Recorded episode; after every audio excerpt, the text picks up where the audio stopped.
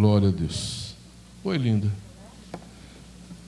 Uai, eu posso tentar. Ontem eu fui pregar em Campinas, na hora que eu fui abrir o copinho, assim, pegar o copinho, voou água para todo lado, né? Abre aqui, mano.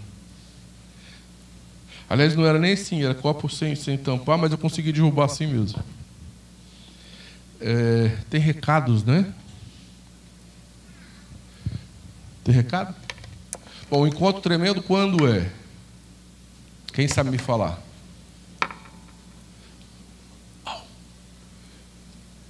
Ah, isso daí é o quebrantados, não é? Esse é o quebrantado. Ó, quebrantados, gente, é um retiro de jovens que a rede Tribos faz e vai ser em novembro na escola de tempo integral, né? Todos que tiveram foi assim tremendo, né? O, o encontro, aí ó, quebrantados. É para te quebrar mesmo, viu? O encontro com Deus, dia 8 a 10 de outubro, está chegando aí, olha. Né? Depois da pandemia, é o nosso primeiro encontro com Deus, né, Dida? Dida é sócio cativo do, da intercessão. Toda intercessão há 20 anos de Dão está tá lá, né, Dida? É bênção. O encontro ele é bênção para quem faz e é bênção para quem trabalha e é bênção para quem vai na intercessão, né? Uma experiência assim. Participar da intercessão do encontro é, é um outro retiro, né? Porque você passa três dias ali orando e o seu nível de unção, meu irmão, é tremendo, sobe. O que mais que nós temos? Acho que é isso, né? Em janeiro, nós vamos ter um seminário aqui, eu já estou avisando para o pessoal se preparando, mas é um seminário de libertação, mas ele é bem radical, sabe, irmãos? Nós vamos trazer um pessoal aqui que são assim, tem uma visão, talvez nem tudo a gente vai assim assimilar, né? Porque cada, cada é, ministério tem um estilo, tem uma visão, né? E a gente vê tudo e acata o que é bom, né? Mas eu, eu quero trazer porque tem coisas tremendas deste ministério que nós precisamos de aprender, amém? É, tanto também assim que nós só vamos deixar fazer esse seminário o pessoal que realmente viajar assim um certo preparo, né? Questão de discipulado, questão de estar preparado para não ser neófito e de repente se confundir com alguma coisa, porque o seminário vai ser forte. Abre comigo em Jonas capítulo 1.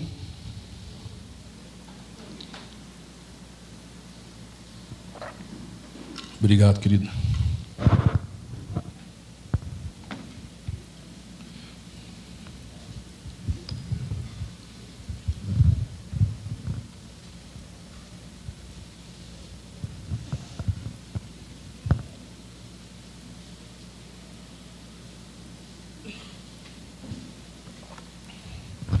Veio a palavra do Senhor a Jonas, filho de Amitai, dizendo: Dispõe-te e vai à grande cidade de Nínive e clama contra ela, porque a sua malícia subiu até mim. Jonas se dispôs, para, mas para fugir da presença do Senhor, para Tarsis. E tendo descido a Jope, achou um navio que ia para Tarsis. Pagou, pois, a sua passagem e embarcou nele para ir com eles para Tarsis, para longe da presença do Senhor. Mas o Senhor lançou sobre o mar um forte vento e fez-se no mar uma grande tempestade, e o navio estava a ponto de se despedaçar. Então os marinheiros, cheios de medo, clamavam cada um ao seu Deus e lançavam ao mar a carga que estava no navio para o aliviarem do peso dela. Jonas, porém, havia descido ao porão e se deitado e dormia profundamente. Chegou-se a ele o mestre do navio e lhe disse: que se passa contigo? Agarrado no sono, levanta-te e invoca o teu Deus. Talvez assim esse Deus se lembre de nós, para que não pereçamos. E diziam uns aos outros: Vinde, lancemos sorte para que saibamos por causa de quem nos sobreveio este mal. E lançaram sorte, e a sorte caiu sobre Jonas. Então lhe disseram: Declara-nos agora, por causa de quem nos sobreveio este mal. Que ocupação é a tua? De onde vens? Qual a tua terra? E de que povo és tu? Ele lhes respondeu: Sou hebreu e temo ao Senhor, o Deus dos céus, que fez o mar e a terra. Então os homens ficaram possuídos de grande temor e lhe disseram: Que é isso que fizeste? Pois sabiam os homens que ele fugia da presença, presença do Senhor porque lhe haviam declarado. Disseram-lhe: Que te faremos para que o mar se nos acalme? Porque o mar se ia tornando cada vez mais tempestuoso. Respondeu-lhe: Tomai-me e lançai-me no mar, e o mar se aquietará. Porque eu sei que é por minha causa vos sobreveio esta grande tempestade. Entretanto, entretanto os homens remavam, esforçando-se para alcançar a terra, mas não podiam, porquanto o mar se ia se tornando cada vez mais tempestuoso contra eles. Então clamaram ao Senhor e disseram: Ah, Senhor, rogo, rogamos-te que não pereçamos por causa da vida deste homem, e não faças cair sobre nós este sangue. Quanto a nós, inocente, porque tu, Senhor, fizeste como te aprouve. E levantaram a Jonas e o lançaram ao mar, e cessou o mar a sua fúria. Temeram, pois, estes homens em extremo ao Senhor, e ofereceram sacrifícios ao Senhor, e fizeram votos. Deparou o Senhor um grande peixe para que tragasse a Jonas. Esteve Jonas três dias e três noites no ventre do peixe. Pai, nós te louvamos e te agradecemos, porque a tua palavra, ó Deus amado, é que dirige as nossas vidas. Que as tuas verdades, os teus princípios, ó Deus, e os teus preceitos, ó Deus, orientem as nossas vidas, ó Deus, nos dê direção, abra nossa mente, nosso entendimento, Senhor. Nós colocamos as nossas vidas no teu altar, Pai, em nome de Jesus, e pedimos que o Senhor ministre.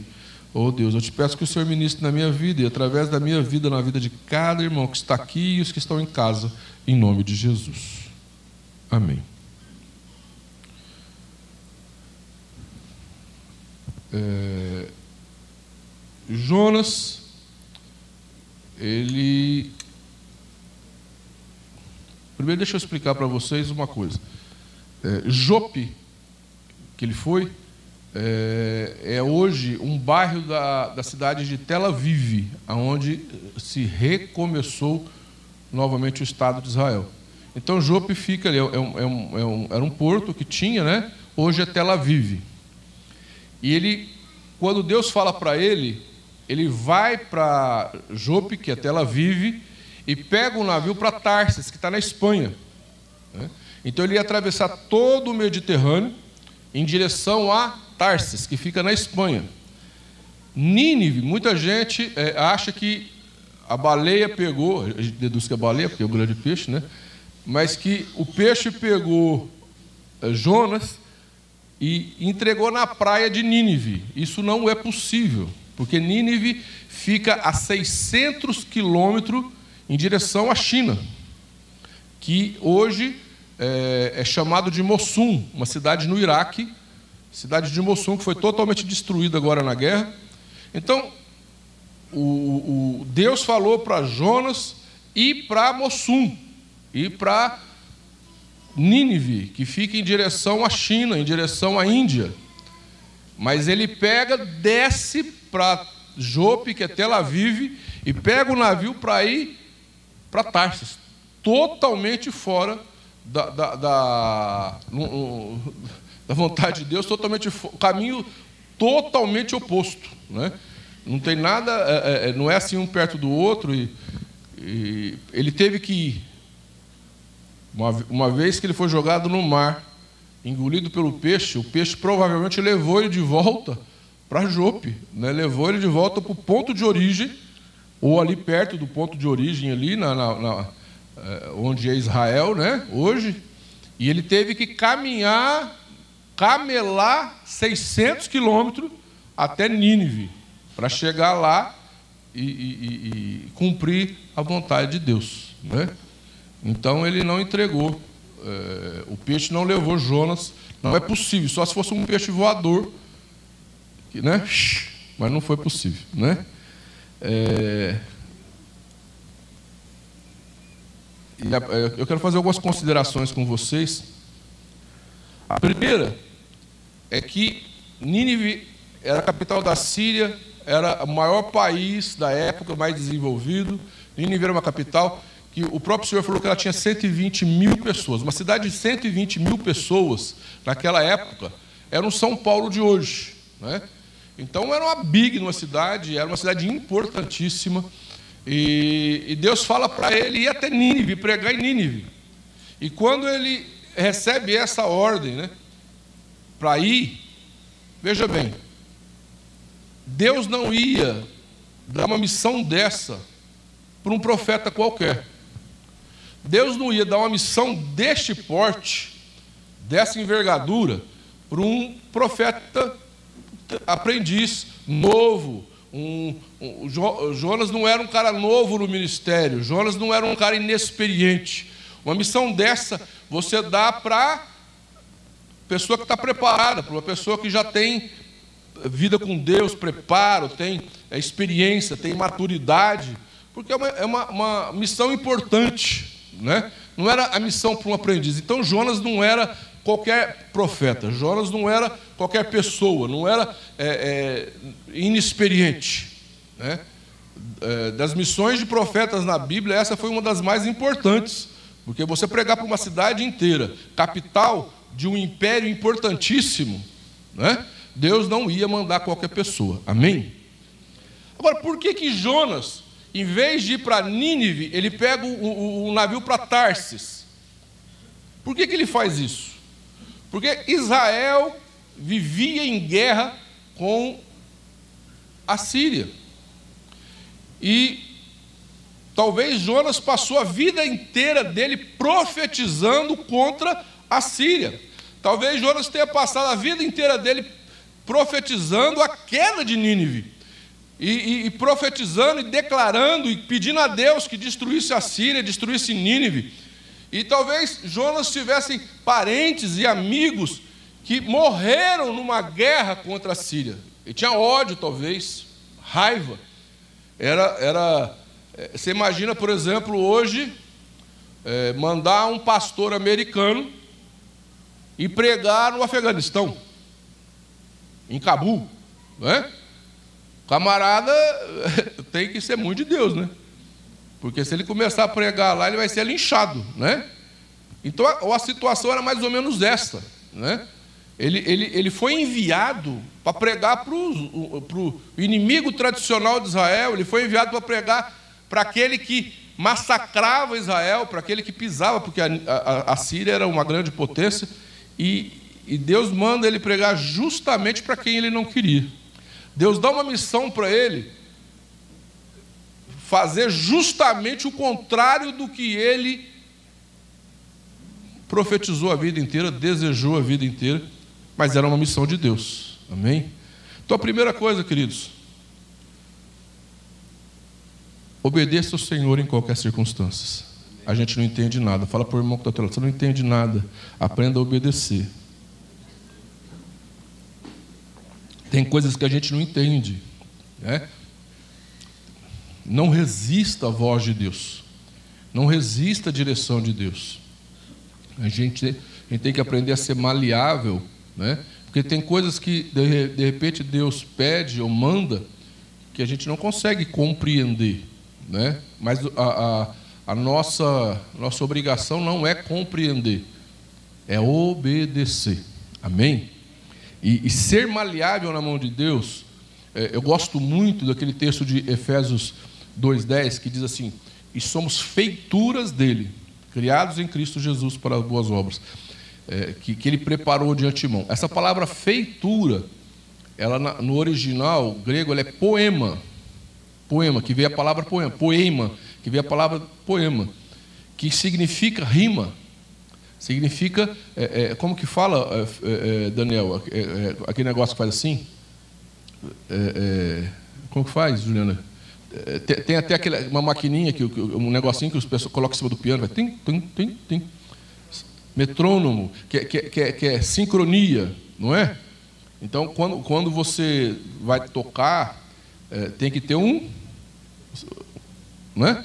Então, é mais, quando fala, nós somos feitura deles, é, é, feitura dele, é que você tem que dançar no ritmo de Deus. Amém? Você tem que entender. Tem gente aí que o senhor está tocando valsa, valsa ele está dançando rock. Né? Tem gente aí que o senhor está cantando. É, é, e está totalmente desconectado do ritmo de Deus. Deus tem um ritmo. E nós temos que aprender a caminhar no ritmo de Deus. Amém? Deus tem uma sequência, Senhor. E nós temos que aprender a andar no ritmo de Deus. Amém? E, e muitas vezes nós resistimos a isto. Por que, que nós resistimos ao que Deus quer? Por que, que nós resistimos à vontade de Deus? Porque nós resistimos a a não obedecer. Por que, por que, nós não obedecemos? Por que nós resistimos a obedecer ao Senhor? Porque nós temos motivações erradas. Porque nós somos cheios de motivação, nós somos cheios de razão. E as motivações erradas nos faz pegar caminhos errados. Eu quero desse jeito. É assim que eu quero. Eu vou fazer assim. Ou muitas vezes porque nós temos, por exemplo, um sentimento de mágoa com relação a alguém ou alguma situação, e aquela situação de mágoa começa a determinar o caminho da nossa vida. E uma mágoa, quantas pessoas têm, têm mágoa dentro da família, e aquela mágoa faz você andar dentro de um, dentro de um comportamento que vai te levando para fora do propósito de Deus. Tem, tem cristãos que têm até ódio de algumas pessoas ou de alguma situação, e aquele ódio faz com que a pessoa ela, ela não caminhe para o centro da vontade de Deus, mas ela caminhe para o oposto da vontade de Deus. Tem gente que desenvolve um sentimento de vingança e começa a querer viver só para dar o troco para aquela pessoa e querer prejudicar e querer e vive a vida inteira com aquele sentimento de vingança. Tem pessoas, queridos, que é, é, são tão preocupadas com a opinião, são tão preocupadas com a opinião dos outros, que ela não faz o que Deus tem para a vida dela, ela vai ficar respondendo à opinião dos outros. Por exemplo, o, o, o pai, ele desenvolveu um, um, um, o pai, a mãe, desenvolveu uma, uma opinião tão forte em cima do filho que o filho não consegue ter a vida dele, fazer o que ele quer. Ele, ele sempre fica preocupado se o pai e a mãe estão tá aprovando, se o pai e a mãe estão tá concordando. E se o pai e a mãe não concordam, ele não consegue fazer. Né? Então ele vive sempre em função da opinião do, eu, gente tem que ouvir é, conselho de pai e mãe, amém? Não estou falando para não ouvir conselho de pai e mãe. Mas isso não pode se transformar num domínio onde a pessoa não consiga tomar atitudes na vida dela, porque ela tem que, ela está escrava daquela opinião, daquela, daquele conceito, daquele jeito do pai. O pai muitas vezes impositivo, a mãe muitas vezes dominadora, e não falta mãe dominadora. E aí a pessoa fica cativa da opinião e ela não consegue realizar os sonhos dela, ela não consegue desenvolver o que ela realmente quer, quer porque ela está ela, ela, ela tá cativa daquela opinião, ela não consegue sair daquilo. Muitas vezes não é o pai e a mãe, é, muitas vezes é um parente, é um amigo, né? Mas a pessoa, em vez de, de buscar Deus e fazer o que Deus tem para a vida dela, ela fica passa a vida querendo dar uma resposta para aquela pessoa e, e fica tentando agradar aquela pessoa. Né? E aí a, a, a vida fica complicada, porque a pessoa, em vez de fazer o que Deus quer, fica vivendo em função dos outros, vivendo em função de ou agradar alguém, ou de se vingar de alguém, ou, ou, ou em função de uma mágoa de alguém. E preste atenção: se você viver em função de alguém ou de alguma situação, você não vai cumprir o que Deus tem para a sua vida.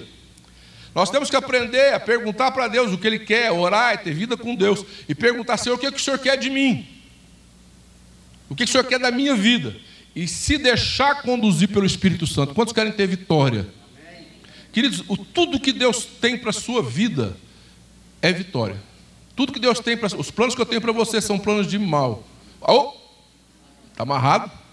São planos de paz e não de mal para dar para você o fim que você deseja. Eu estou pregando, está meio esquisito. Eu fui no oculista e, e vou, vou, ter que usar óculos também à distância. Né? Eu acho que é a idade. Né? E, eu, eu, e, e, e, engraçado que foi de uma hora para outra, está tudo meio embaçado, assim, sabe? Meio embaçado, assim, meio, não está normal. Eu vou ter que usar óculos. Né? Então eu estou pregando, eu vou falando assim, a coisa fica meio embaçada, né? Mas a, a, as vistas podem estar embaçadas, mas a cabeça não está, não. Os planos que eu tenho para você são planos de paz e não de mal, para dar para você o fim que você deseja. Então, agrada-te do Senhor e ele, satisfará os desejos do teu coração. Então a questão é você se agradar em Deus, você é, é buscar Deus, você buscar a vontade de Deus e entender a vontade de Deus para a sua vida. Amém? E cumprir a vontade que Deus tem para a sua vida, e Deus vai dirigir a sua vida. Mas algumas situações vão tentar nos prender, algumas situações vão tentar nos amarrar. É, é, é, muito, o que, que é preconceito? O que, que é preconceito? É um conceito é, é, é, previamente estabelecido. Você é, já estabelece que é daquele jeito. E tudo aquilo que você estabelece que é daquele jeito é um preconceito. Não é só racismo, não é só preconceito contra a cor. Tudo aquilo que você já cria um conceito, você já determinou que vai ser daquele jeito. E quando você determina que é daquele jeito, você é um preconceito. E aí você não, eu, eu quero desse jeito, eu vou caminhar desse jeito, é dessa forma que eu quero é, é, é, viver, é desse jeito que eu quero ser, é assim. E quando você faz isso, você já preconceituou a sua vida, você já predeterminou o que você quer. E queridos, eu amo aquele versículo que diz assim: O Espírito sopra onde quer, ouve a sua voz, não sabe de onde vem, nem para onde vai Assim é quem é nascido do Espírito. Olha para o teu irmão assim, um cara de profeta, e diz para ele: Você não sabe nada. E, e, interessante que Deus, ele não, Deus não pega ninguém e diz assim: Vem cá, Rita, que eu vou, eu vou falar para você como vai ser sua vida amanhã, daqui uma semana, daqui um mês, daqui um ano e daqui dez anos. Eu já vou te dar um caderninho com tudo que vai acontecer para você já saber. Deus faz assim com alguém? Você não sabe o dia de amanhã. Amém? E andar com Deus, com o Espírito Santo, é uma aventura. É você se deixar levar. Ele te conduz. Amém? Mas se você determina um preconceito, se você determina a sua vida, você já fica amarrado naquilo que você quer. Você já fica preso. Se você tem sentimentos, preste atenção, querido, por que, que você precisa ser curado? Por que, que você precisa buscar Deus? Por que, que você precisa ser liberto se tem alguma coisa te amarrando? Por que, que você precisa se envolver com o Espírito Santo? Por quê? Porque somente assim as coisas que te prendem vão te soltar, somente assim as coisas que prendem a sua vida vão te liberar para cumprir a vontade de Deus. Amém? Porque se, se não for assim, você vai passar a vida pegando o navio para Tarsis. Se não for assim, você vai passar a vida indo para o lado oposto da vontade de Deus. Ah, eu sirvo a Deus. Jonas servia também. Ah, eu sou um homem de Deus, eu busco a Deus. Jonas também era. Mas na hora do vamos a ver, ele pegou o navio para o outro lado. E nós precisamos entender que Deus é quem conduz a nossa vida. Amém? É Deus que leva. Amém? Deixa Deus te levar. Ele vai te conduzir. Agora, Quantas pessoas não cumprem a vontade de Deus, não cumprem o projeto de Deus por causa de mágoa? Preso a uma mágoa. Preso à opinião de alguém. Tem gente que nem vai na igreja, porque a família, se a família ficar sabendo, Tinha uma irmã, né, que ela contou para mim que ela, ela, ela vinha na igreja, então ela, ela embrulhava a Bíblia num chale. Né? Aí ela vinha na igreja. Não era aqui nesse prédio ainda. Aí ela chegava na porta da igreja, ela olhava. Se não tivesse ninguém, ela entrava para dentro da igreja. Se tivesse ninguém na rua, né? Aí ela entrava para dentro da igreja. Porque na cabeça dela, a sociedade, a sociedade de Brodowski, é, é, saber que ela era crente, estava aí no meio de igreja de crente, era um, ela ia morrer, né? Um sacrilégio, né? Então ela, ela embrulhava num chale a, a Bíblia e vinha bem disfarçado. Se não tinha ninguém na rua, ela entrava para dentro da igreja, né? Porque a opinião da sociedade pesava muito na vida dela, né? Teve uma outra que, enquanto eu morei em Ribeirão Preto, ela frequentava a minha casa direto, teve estudo bíblico na igreja, foi batizado. Mas o dia que eu mudei para Brodowski, há 32 anos, ela nunca foi na minha casa e nunca botou o pé nessa igreja. Porque ela é da sociedade. E tem pessoas daqui de Brodowski que frequentam a igreja de Ribeirão só para que a sociedade de Brodowski não fique sabendo que ela é crente. É, tem essas coisas. Né? Porque a opinião das pessoas pesa muito. Né? Não só nessa área, em muitas outras. E a pessoa começa, preste atenção, viver em função da opinião dos outros. Ou muitas vezes vive em função de um sentimento, de uma mágoa. E quem vive em função da opinião dos outros, ou de um sentimento, de uma mágoa, de uma raiva, de um ódio, não vai para o rumo certo. Pega o lugar errado. Amém? E preste atenção: todas as vezes, mesmo que você seja um servo de Deus, uma serva de Deus, um homem de Deus, uma mulher de Deus, que serve a Deus, você pegou o caminho errado da vontade de Deus, vem tribulação.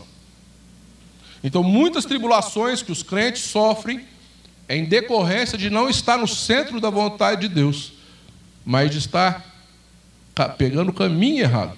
E por que, que Deus permite a tribulação?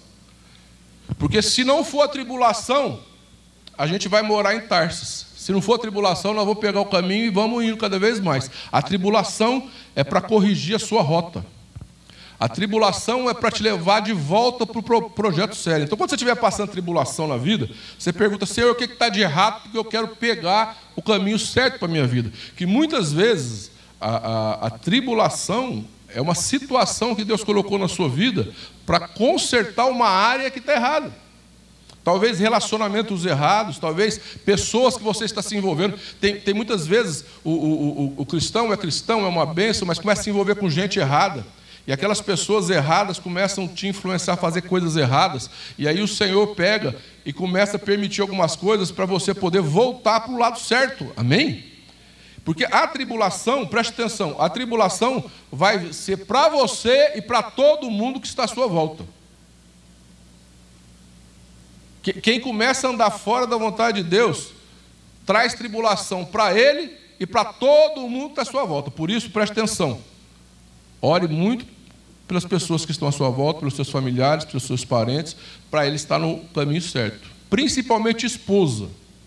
Esposa que tem marido teimoso, que insiste em pegar navio para Tarsis, a esposa está no barco, vai sofrer junto. Então você tem esposa que interceder para o seu marido, porque ele está na frente. Senhor, dá a direção certa, meu marido.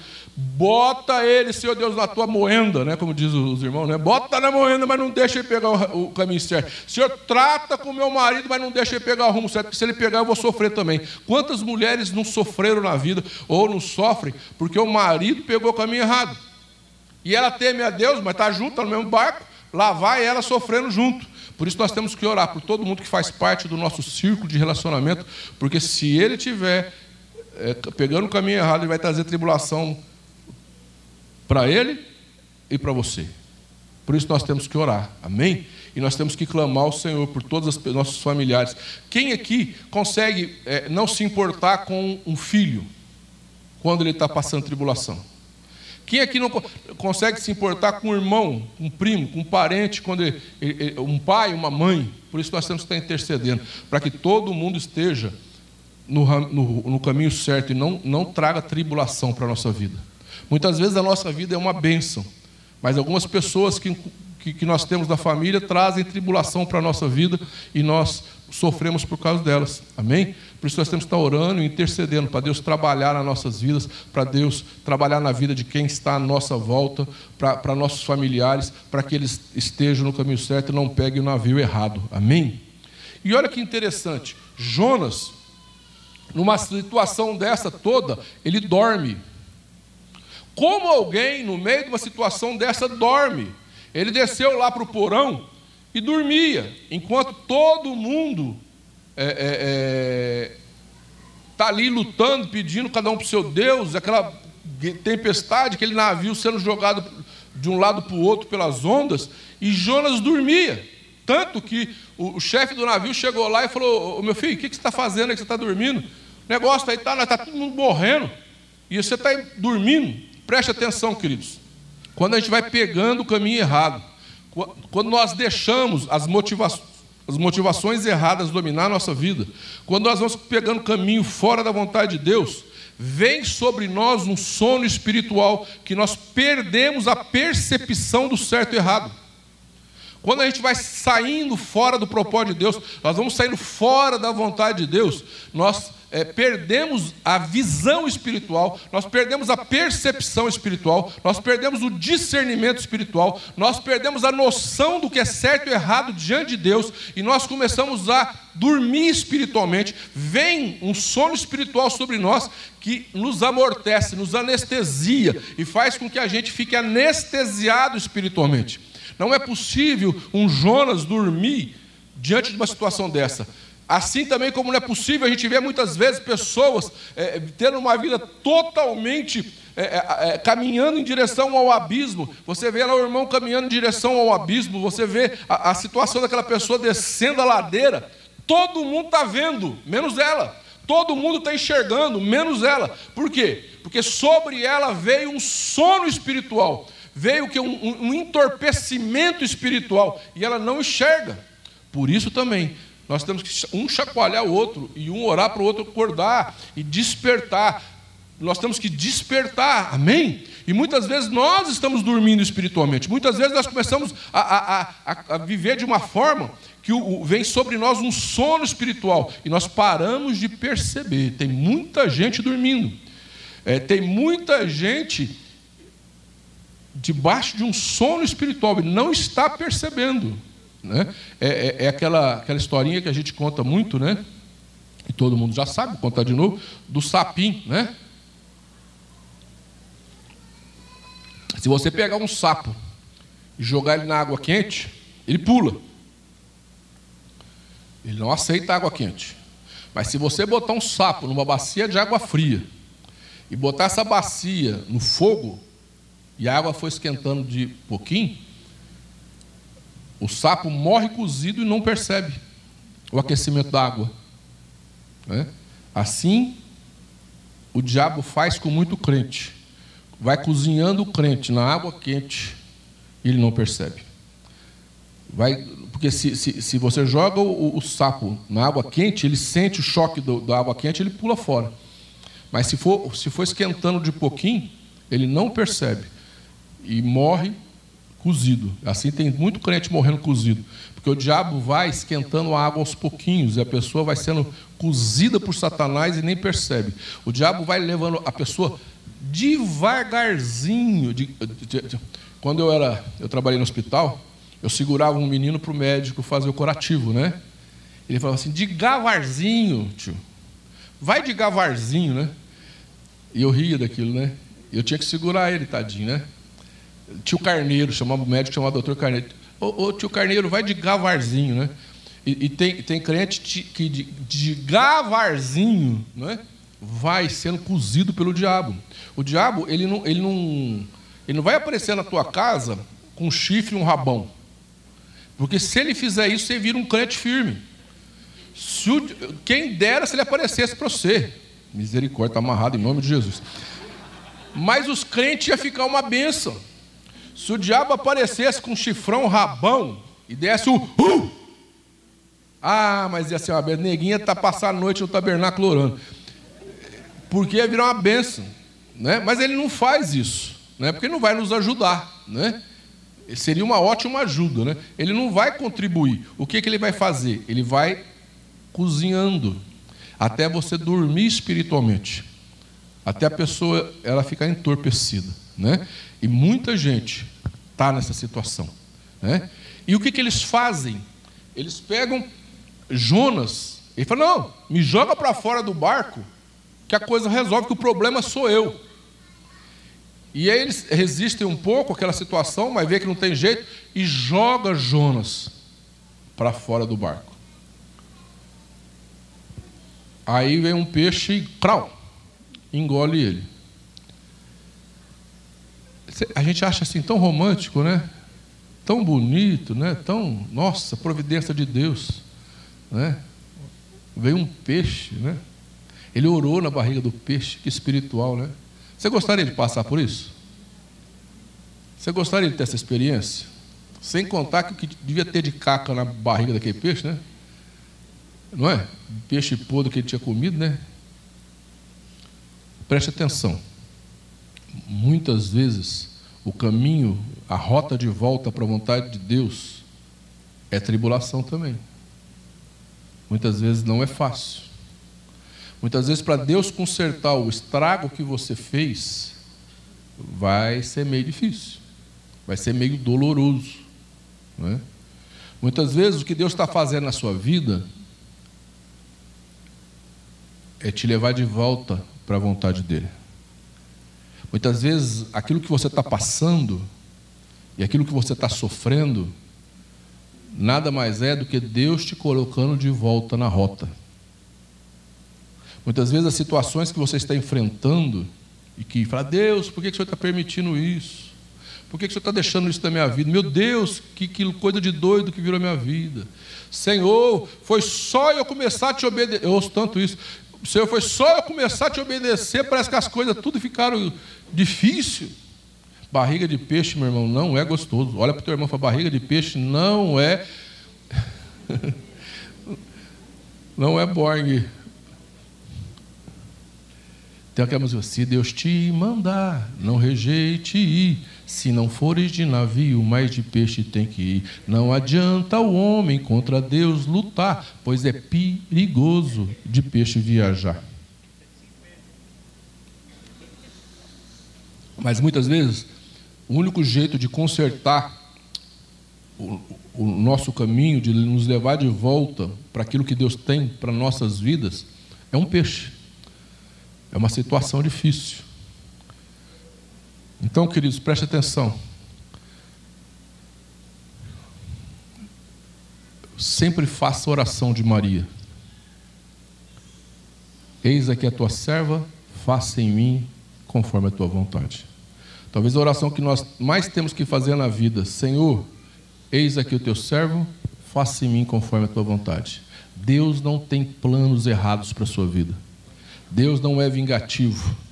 Deus não é maldoso. Tudo que Deus tem para a sua vida é te colocar de volta propósito dele.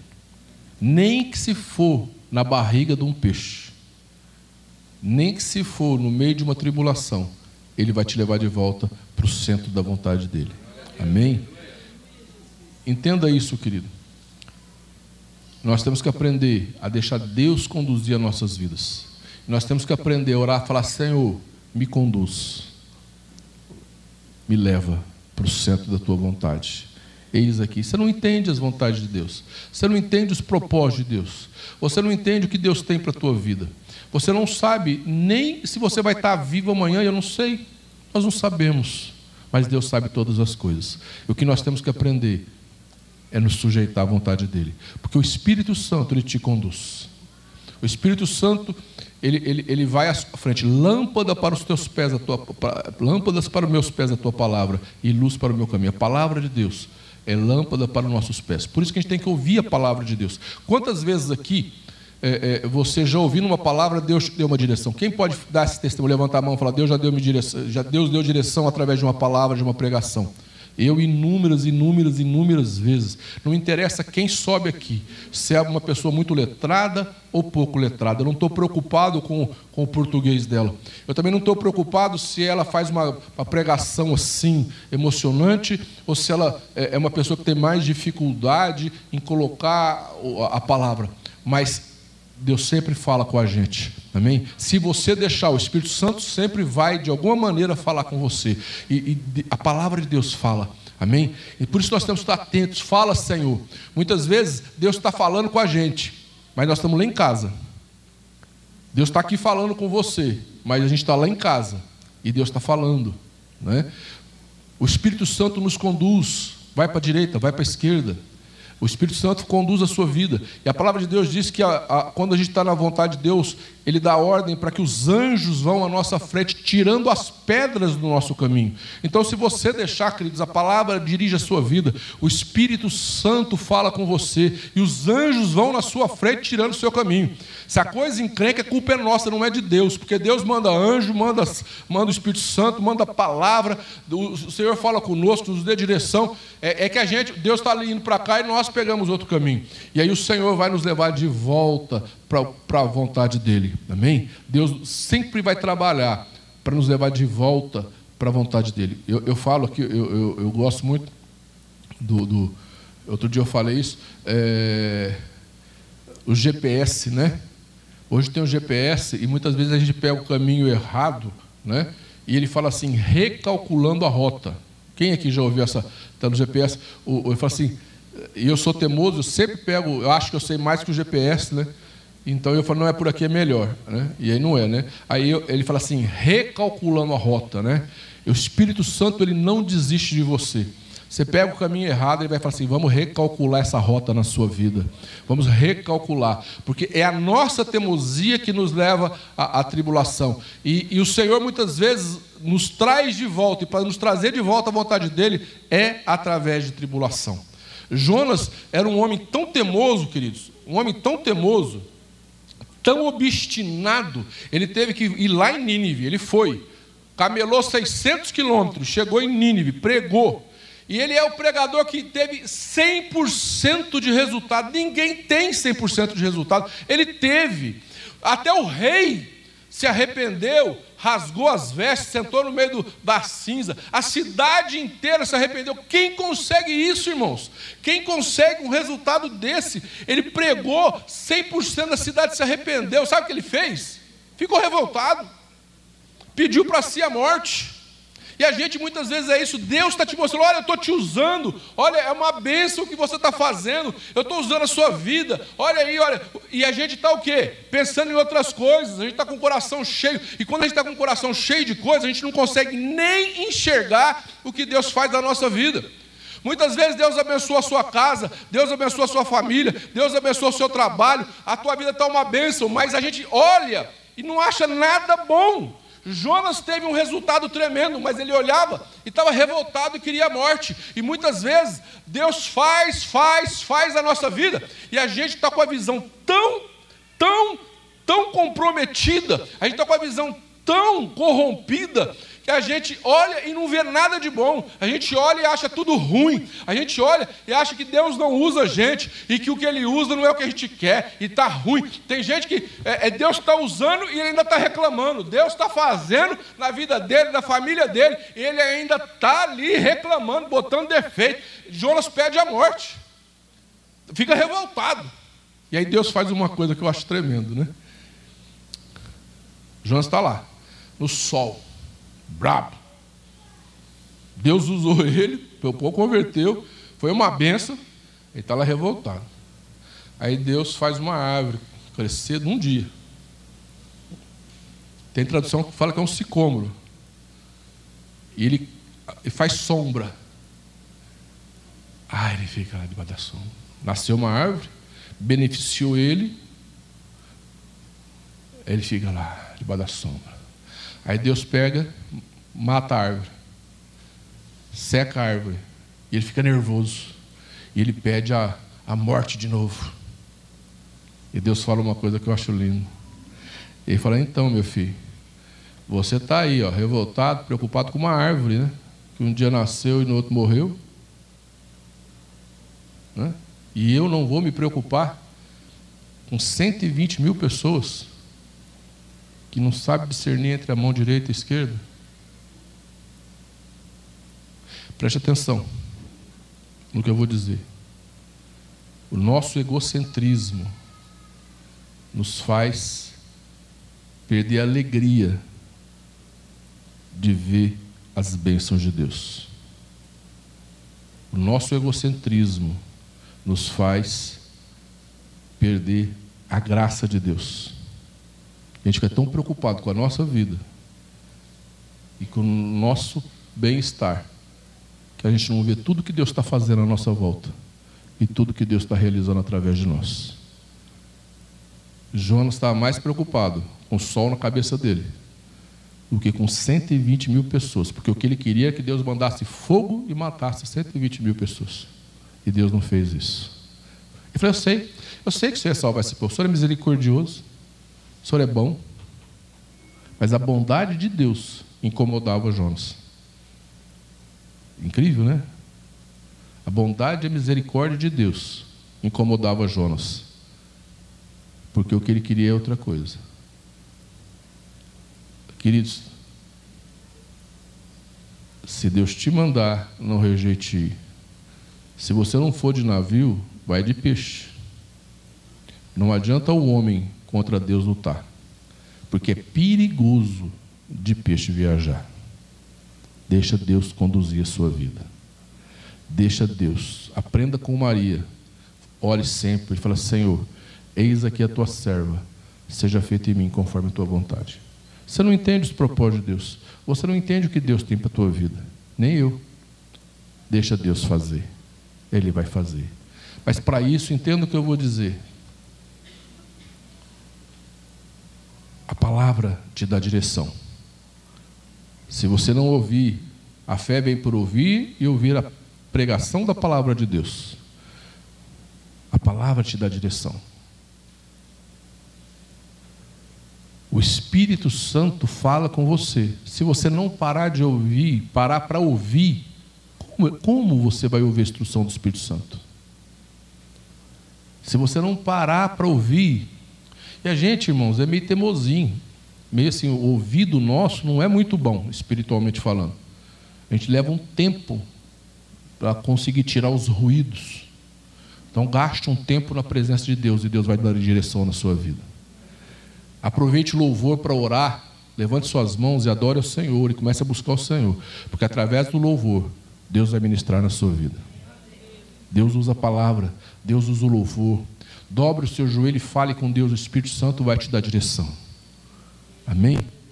E vai te colocar na, na reta certa, no rumo certo, porque Deus conduz a sua vida. Amém? E quando você tiver uma motivação errada, quando você tiver sentir que alguma coisa é, é, incomoda a sua vida, comece a orar por aquilo, fala: Senhor, eu sou livre, porque Jesus disse que eu sou livre e eu não quero isso prender na minha vida. Eu, eu vou contar uma história para vocês. Eu tinha um tio, meu, o tio mais velho, irmão do meu pai, o mais velho. Meu pai, a vida inteira, teve sociedade com dois irmãos. Então, a vida inteira, nós vivemos todo mundo junto ali, né? É, os tios, primos, né? E esse tio era o mais velho. Irmãos, pensa num tio que pegou no meu pé. E eu não era fácil também, né? Eu não estou dizendo que eu era santo. Né? Pensa no tio que implicou comigo. Né? E, e, e eu, eu, ele implicava. Tudo o que acontecia era culpa era minha. Nem tudo, algumas coisas, né? Mas eu era muito arteiro também, né? A gente tinha um posto de gasolina e atrás desse posto é, é, era como se fosse uma chácara. A gente passava lá o tempo todo, né? Ia fazer muita arte mesmo. Mas é, é tudo que acontecia, ele vinha em cima de mim. É, é, então eu, eu, eu, eu, eu, eu, tinha raiva dele. Eu tinha raiva dele. Aí, quando eu me converti, eu ia lá no posto. Eu já era adulto, né? Adulto, tinha 20 anos. Eu ia lá no posto. Irmãos, e a gente é sírio. E ele não gosta, ele não gostava, né? O Sírio não, não, não gosta de judeu, né? E eu pregava só sobre judeu. Até ficar bem nervoso. Falar que judeu era povo de Deus, judeu era abençoado. Né? A, hora que, a hora que ele ficava vermelho, com raiva, né? ele, ele falava assim: cancro do mundo! Se eu tivesse um trator, eu passava por cima de Israel. A hora que ele deixava bem nervoso, eu ia embora feliz. Falei, fiz a obra de Deus. Fiz a obra, preguei para o meu tio. Preguei nada, irmãos. Eu ia lá despertar a ira dele. Era a minha vingança. Eu, eu, tinha um prazer em sentar e só falar aquilo que deixava nervoso. Aí eu saía de lá, se montava no carro e falava assim: vim pregar para o meu tio. Achava ainda que eu estava fazendo a obra de Deus. Mas aí eu senti que todas as vezes que eu ia orar, orava por um, orava por outro, orava por. Quando eu ia orar para ele, me subia uma ira. Me dava uma ira. Eu estava orando, dava um negócio assim. E um dia o Espírito Santo falou para mim: Você tem é ódio dele. Você tem raiva dele. Aí que eu entendi que o, o que eu desenvolvi ali era uma, uma raiva.